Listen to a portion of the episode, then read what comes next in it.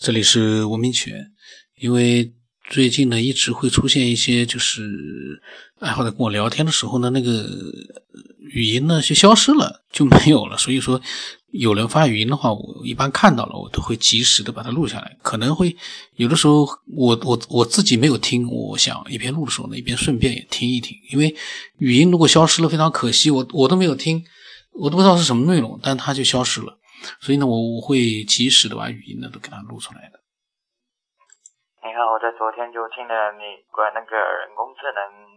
的一些节目之后的话，然后有一些问题想跟你讲。呃，我是在那个喜马拉雅上，然后听到的这个节目，然后感觉里面某些想法是蛮有意思。说到那个人工智能的话，肯定会涉及到关于意识方面的一些问题。我感觉呢，意识的话就。一个智慧体呢，首先对外界还有对自身的话，要有一定的一个认知。如果这两者的话要工作的话，肯定这两者之间要发生一定的关系，然后才能够对外界的话做出反反应。做出反应之后的话，对自身对外界产生的影响的话，要有一个收集的一个作用，这样子才能对外界的一些变化的话做出一些连续的一个反应。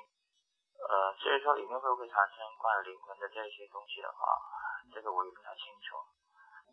那个，我想那个灵魂的话，也是基于一定的结构才会出现的一个功能。那就好像人嘛，不是说人有灵魂嘛？那个从最小的单位逐渐构成人体的一个过程中的话，灵魂的话究竟是在哪些步骤里面产生的？无论怎么说的话，肯定是基于一定的结构的。没有这一个结构的话，肯定是不会实现这么的一个功能的。呃，记忆所存储的一个地方的话，简称为记忆体吧。对外界记忆的收集的话，是一个正反馈的一个过程。像一个记忆的话，从小孩子到刚出生，什么都不懂，然后逐渐的对周围一些事情的认知，慢慢的一些积累，然后形容自己是对和错。但是这个对和错的话，当然是只是说。他此时此刻的，然后沿着某一个方方向慢慢的去深入，然后这样子就是啊，对，就是所说的正反馈啊。当然，这个正反馈在实现的某一时刻，它同时的话对外界的东西，然后也存在一个负反馈的一个过程，就是对外界所发生一些事情的话做出某一个反应，这样的话就可以把这一些各个关键的某些部分，然后就串联起来，形成一个回。形成一个回路，呃，我感觉的话，这就是呃意识吧。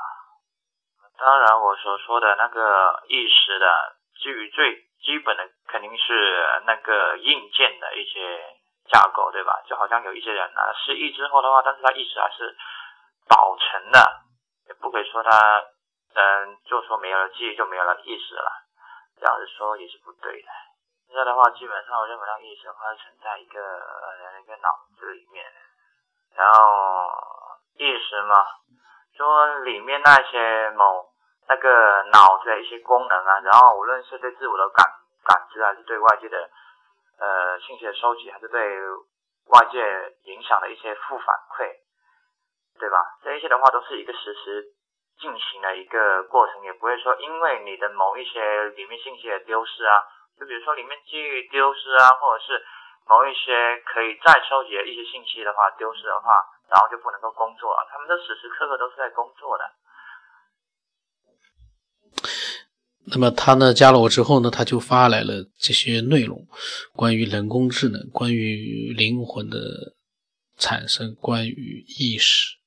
那。他的语速呢非常的快，所以 像机关枪一样的，像那机关炮一样的，所以说有的呢可能会听得不是很清楚，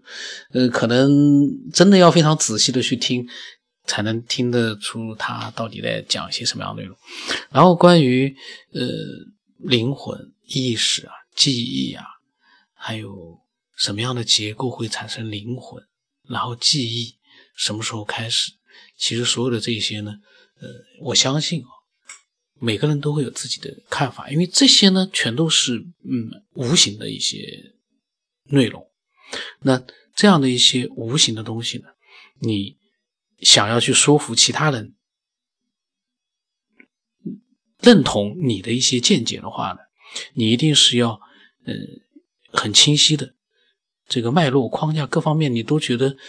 都是要，也不能说没有证据是可以肯定的，但是你也要最起码从逻辑的角度来说，让人家就是觉得，哎，这家伙说的真的是好像很有道理。虽然我们不知道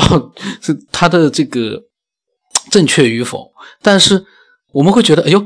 很有道理，很有启发。以前从来没有想到过这一点，那会让人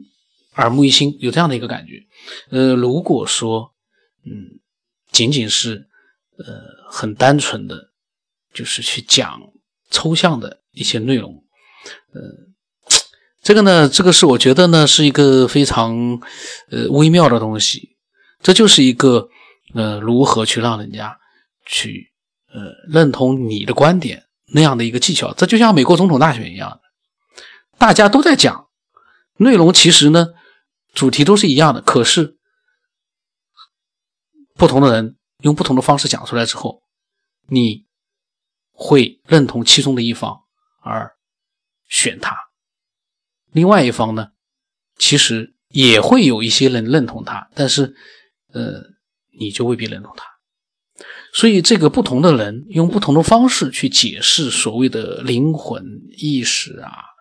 呃，这样各方面的各种各样的一些无形的东西呢，效果都不一样。我在想，隔个几天之后，呃，等我静下心来，我想把我自己的对于呃。人类起源啊，对于呃人工智能啊，对于灵魂啊，呃，对于呃所谓的意识啊，还有平行宇宙啊，呃多维空间啊，还有各种各样的，凡是现在大家都觉得呃很有这个想头的、能开脑洞的、天马行空的这些话题呢，我都会呃把我的想法再集中的去录一录。呃，那今天这个爱好者呢，反正因为是他发了语音，都是语音，他没打字，我就把它先记录下来。反正内容是不多，呃，但是呢，真实的记录，最真实的记录。有的时候，总有他想听的人，所以我这个节目我一直在讲，找你喜欢听的，你不要指望每一个人的每一种想法，你都爱听，你都喜欢听，你都接受。那肯定不是。那我呢？是因为，呃，就像史密斯夫一直说的，他觉得我还是能包容的去看待所有人的一些想法。那是因为我呢，我觉得自己就像这个海绵一样，我可以吸很多的水，因为可能是我的知识比较贫乏。我发现每个爱好者讲的什么样的内容，只要他是客观的，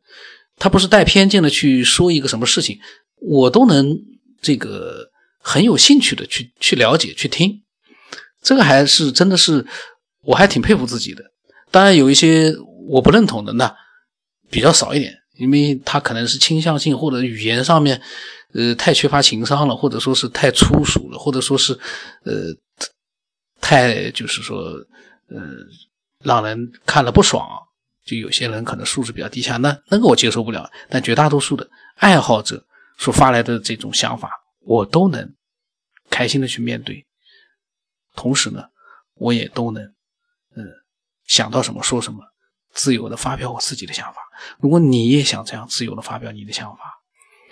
你可以添加我的微信，B R S 我们八，你把它告诉我。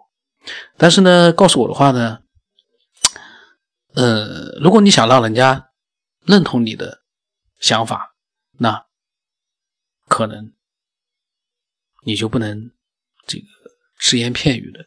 零零散散的，你可能就需要稍微深入一点的去想一些问题。就像那些呃很用心的写了很多他们的想法的